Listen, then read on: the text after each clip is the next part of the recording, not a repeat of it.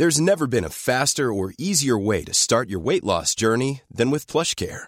PlushCare accepts most insurance plans and gives you online access to board-certified physicians who can prescribe FDA-approved weight loss medications like Wigovi and Zepbound for those who qualify. Take charge of your health and speak with a board-certified physician about a weight loss plan that's right for you. Get started today at plushcare.com slash weight loss. That's plushcare.com slash weight loss. plushcare.com slash weight loss.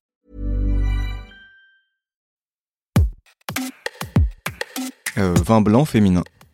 Féminin. Féminin. C'est très genré féminin parce que c'est sucré. Rhum, euh, si c'est sec, c'est masculin. Après, dans les cocktails, euh, féminin. Ouais, plutôt masculin quand même. Rhum masculin. Masculin, même si j'aurais tendance à dire que ça commence à, à se dégenrer, bizarrement. Mais c'est un peu la boisson des pirates, quoi. La bière, c'est 50-50 maintenant, mais plutôt masculin au départ. Masculin. Masculin. Bière, euh, encore une fois, je pense que c'est le côté euh, masculin parce que sportif. euh, Enfin, lié au, à l'ambiance de, de gros, de gros bonhommes, quoi. On aime le foot et on aime la bière, quoi. Cosmopolitain, Féminin. Féminin, mais comme tous les cocktails en règle générale, euh, plus. Féminin. Sex and the City. Donc féminin. Whisky, j'ai pas de doute, c'est masculin. Masculin aussi. Oh, masculin. L'alcool le plus masculin, c'est vraiment le whisky pour moi. Un truc euh, bien vieux, euh, bien tourbé, euh, qui, voilà, qui, qui sent la masculinité, quoi. est-ce que l'alcool a un genre féminin, masculin? Pourquoi on répond whisky, bons hommes, cosmopolitain, les femmes?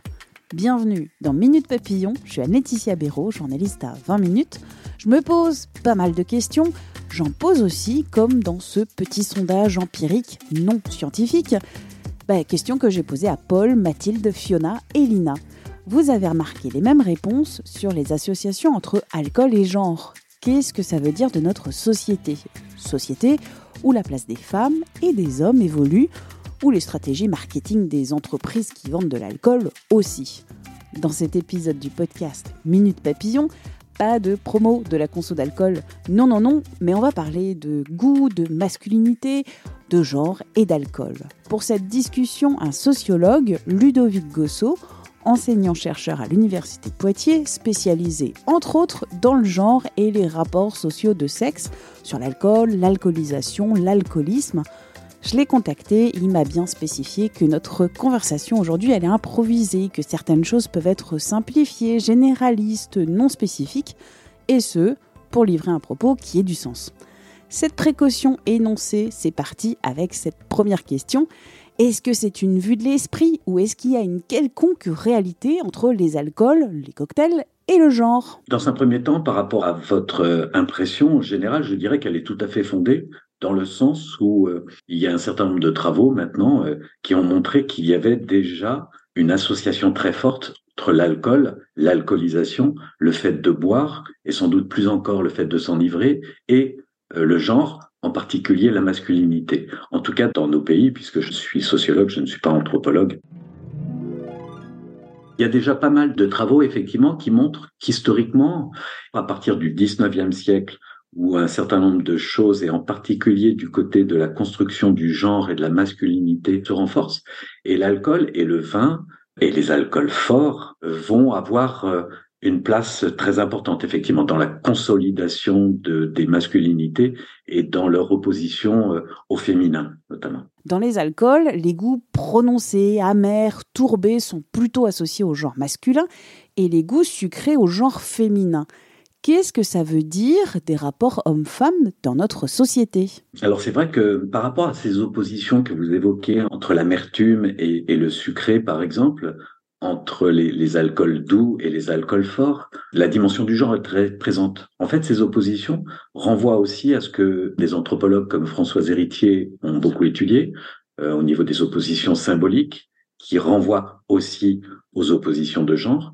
Pierre Bourdieu aussi a beaucoup travaillé sur ces oppositions qui sont aussi des, des oppositions genrées, par exemple dans un ouvrage assez célèbre en sociologie et pas seulement, qui s'appelle La distinction, où il a bien montré qu'en fait finalement il y avait des oppositions entre les classes sociales qui étaient euh, aussi redoublées par des oppositions de type genré. Il y a euh, des goûts et des valeurs plus généralement qui vont être considérées comme euh, masculines et qui vont renvoyer davantage à la force, à l'amertume, alors que du côté du féminin, on va avoir des associations euh, du côté du sucré, du côté de la douceur, du côté de la volupté, ou en tout cas du côté du velours. Est-ce qu'il y a des évolutions aujourd'hui de cette construction sociale qui associe un genre et des alcools?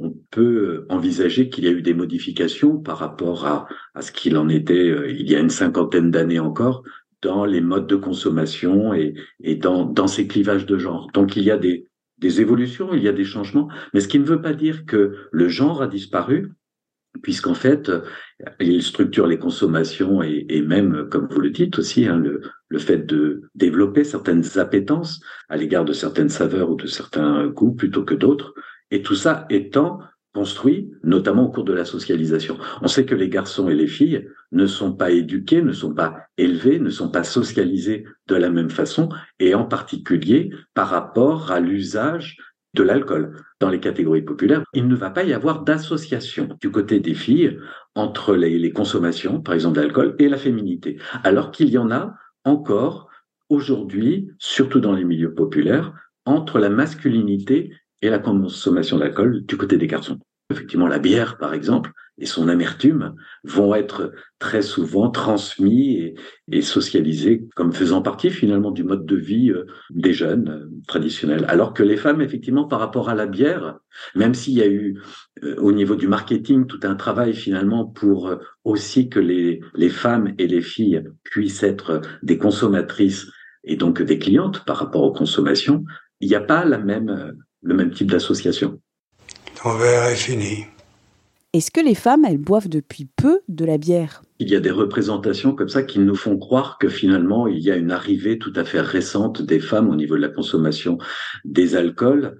Or, euh, non, il y a des travaux un petit peu plus fins qui ont montré que finalement, ce qui était le plus récent, c'était le fait qu'il y a une autorisation aujourd'hui un peu plus grande, disons, de la consommation euh, d'alcool du côté des, des femmes que par rapport à ce qui pouvait en être euh, il y a quelques décennies. Euh, mais euh, c'est vrai que Didier Nourisson, par exemple, dans son ouvrage qui s'appelle Le buveur du 19e siècle, il, il, met quand même en évidence qu'il y a un clivage très fort qui se met en place au 19e siècle et qui tend à essayer d'écarter les femmes de la consommation, que ce soit sur un plan euh, concret, réel, que ce soit au niveau des représentations. Et du coup, les représentations des buveuses, elles sont déjà beaucoup moins euh, développées que les représentations et les mises en scène des buveurs, et surtout, elles sont beaucoup plus dramatisées. Donc finalement, il y a un traitement quand même très euh, dissymétrique qui euh, continue à entretenir effectivement les privilèges masculins par rapport à la consommation et, et la surconsommation.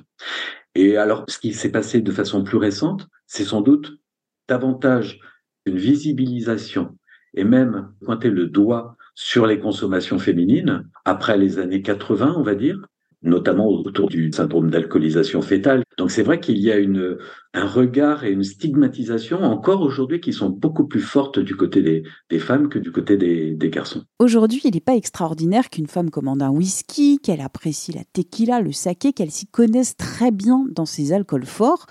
Est-ce que c'est lié à la libéralisation de la société ou est-ce que c'est le résultat d'une stratégie marketing des entreprises de l'alcool? Des entreprises qui s'intéressent au marché les femmes, les femmes qui représentent bah, la moitié de notre société c'est les deux. Hein. Il n'y a pas à opposer ces deux lectures. Hein. Il y a effectivement des évolutions au niveau du genre, au niveau des rapports sociaux de sexe, qui, euh, qui font qu'aujourd'hui, les oppositions sont beaucoup moins tranchées qu'elles pouvaient l'être encore jusqu'aux années 50-60, c'est-à-dire avant la deuxième vague féministe où là, effectivement, euh, ces mouvements féministes ont, inauguré des transformations au niveau des, rapports entre les sexes qui ont eu des effets eux-mêmes dans ces oppositions un petit peu schématiques au niveau des consommations et même au niveau des types de produits, au niveau des goûts, au niveau des, saveurs, etc. Mais euh, effectivement, il y a aussi des stratégies marketing, alors qui vont peut-être moins insister sur la possibilité pour les femmes de consommer des alcools forts, comme vous disiez, hein, tequila, whisky, etc. Alors pastis, n'en parlons pas d'ailleurs. Euh, mais qui vont peut-être plutôt insister sur le, le, côté féminin ou potentiellement féminin de certains produits, de certains alcools et de certains flacons aussi, où, hein, où il y a des recherches marketing sur, la, sur le packaging, sur la présentation, etc., et qui euh, participent un petit peu de cette euh, évolution ou qui profitent même de cette évolution et qui trouvent du coup de nouveaux marchés, de nouvelles de vente. Donc les deux sont pas du tout opposés. Je pense qu'il y a des mouvements parallèles qui vont un petit peu dans le même sens, c'est-à-dire euh, alors une forme de libéralisation probablement, mais qui reste encore quand même mineur, hein, contrairement à beaucoup de représentations et de slogans qui peuvent être avancés euh, sur le fait que les femmes aujourd'hui boiraient pareil et autant que les hommes et même seraient aussi malades qu'eux, etc. Toutes les, statistiques qui peuvent être produites et il y en a pas beaucoup, eh bien montre que non, non, les, les filles, les femmes n'ont pas encore rattrapé les, garçons en termes de consommation, en termes de volume de consommation, en termes de conséquences des consommations. Donc même si c'est davantage visible, même si effectivement on en parle davantage de l'alcoolisme féminin, eh bien euh, ce sont encore les hommes et, en particulier les hommes mûrs entre 40 et 50 ans qui sont les plus victimes de leur consommation euh, plutôt que les femmes euh, ou même plutôt que les jeunes sur lesquels on met beaucoup l'accent par ailleurs aussi. Si vous avez aimé cet épisode et plus largement Minute Papillon, n'hésitez pas à nous laisser des petites étoiles sur les plateformes Apple, Spotify, c'est bonbon pour le référencement. Minute Papillon aux manettes à Laetitia Béraud pour nous écrire une adresse audio 20minutes.fr. Pour vous abonner, visez le fil 20 minutes sur votre plateforme de podcast. Vous y trouverez notamment Tout s'explique, Zone mixte ou encore Sixième science. À très vite